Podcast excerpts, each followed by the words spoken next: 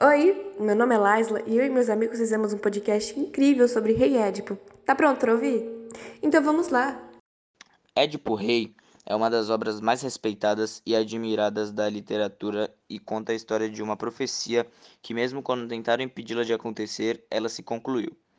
Essa história aconteceu e começa no reino de Tebas, que era governado pelo rei Laio e a rainha Jocasta.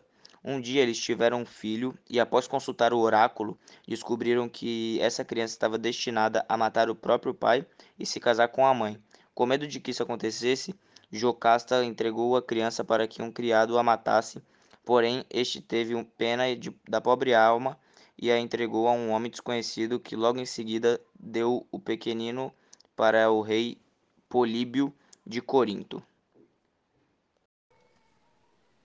O menino nasceu acreditando ser criado pelos pais biológicos, e quando chegou à idade adulta, após consultar o oráculo, ele descobriu a profecia que o destinava a tamanha desgraça.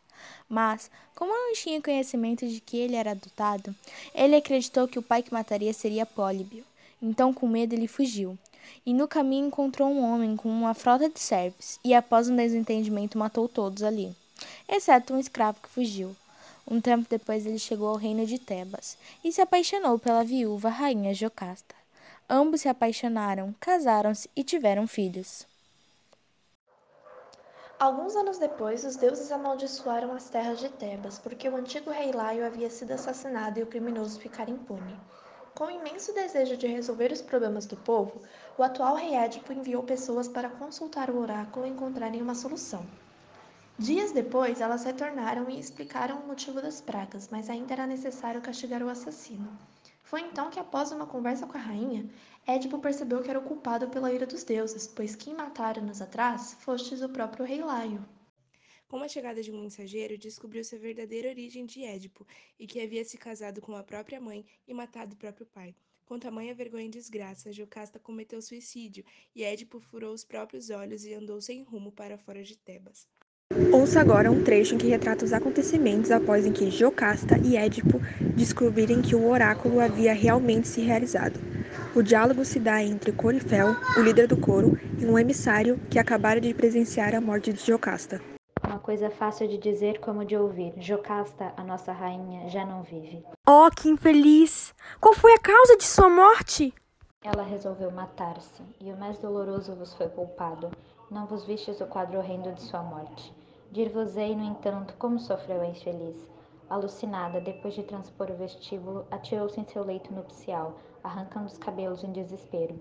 Em seguida, fechou violentamente as portas e pôs-se a chamar em altos brados por Laio, recordando a imagem do filho que ela teve há tantos anos. O filho cujos golpes deveria o pai morrer, para que ela tivesse novos filhos, se é que estes merecem tal nome. Presa da maior angústia, ela se lastimava em seu leito, onde, conforme dizia, tivera uma dupla e criminosa geração. Como teria morrido, não sei dizer, pois Édipo, aos gritos, precipitou-se com tal fúria que não pôde ver a morte da rainha. Todos os nossos olhares voltaram-se para o rei, que desatinado corria ao acaso, ora pedindo punhal, ora reclamando notícias da rainha, não sua esposa, mas sua mãe, a que deu a luz a ele e a seus filhos. No seu furor invocou um deus, não sei dizer qual, pois isto foi longe de mim. Então, proferindo imprecações horríveis, como se alguém lhe indicasse um caminho, atirou-se no quarto. Vimos então ali a rainha, suspensa ainda pela corda que a estrangulava. Diante dessa visão horrenda, o desgraçado solta novos lancinantes brados, desprende o laço que a sustinha e a mísera mulher caiu por terra. A nosso olhar se apresenta logo em seguida um quadro ainda mais atroz.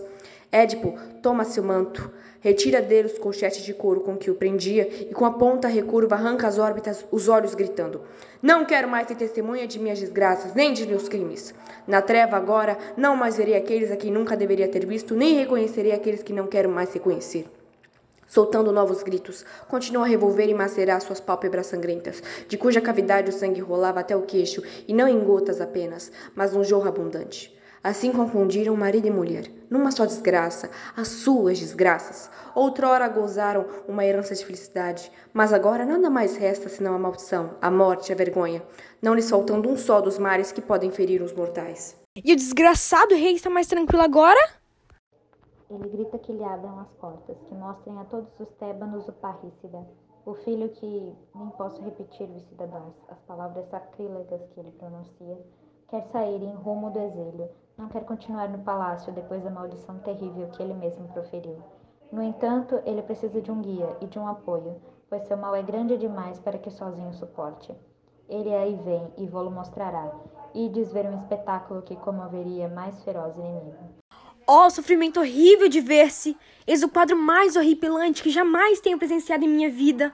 Que loucura, ó oh infeliz, caiu sobre ti! Que divindade levou ao cumo do teu destino sinistro, esmagando-te aos pesos de males que ultrapassaram a dor humana? Oh, como és infeliz! Não tenho coragem, sequer, para volver meus olhos e contemplar-te assim. No entanto, eu queria ouvir-te, interrogar-te e ver-te. Tal é o arrepio de horror que tu me causas. Pobre de mim, para onde irei? Para que país? Onde se fará ouvir a minha voz?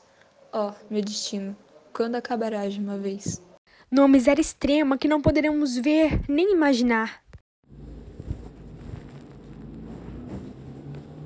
Todo o enredo gira em torno da profecia que assombra os personagens Édipo, Laio e Jocasta. Durante toda a história, é nítido o desespero deles para impedir que o oráculo se cumprisse, e foi graças a todas as tentativas de impedir o destino que tudo ocorreu. Quanto mais Lá e Jocasta tentavam impedir que seus futuros terminassem em desgraça, mais deles se aproximavam, e quanto mais Édipo fugia de seu destino, mais perto dele ficava. O rei Édipo nos mostra que é impossível fugir do destino, porque ele não pode ser mudado. Por mais doloroso que seja, fugir só torna as coisas muito piores. Se seus pais não tivessem tentado lhe matar, Édipo teria sido criado por eles e jamais se casaria com sua própria mãe. Mas desde o início, tudo o que eles fizeram foi exatamente o que precisaria ser feito para a profecia se cumprir. O oráculo precisava que o rei e a rainha de Tebas soubessem sobre seus futuros para que ele se realizasse. Nada foi coincidência. A triste história do rei Édipo foi apenas o seu destino.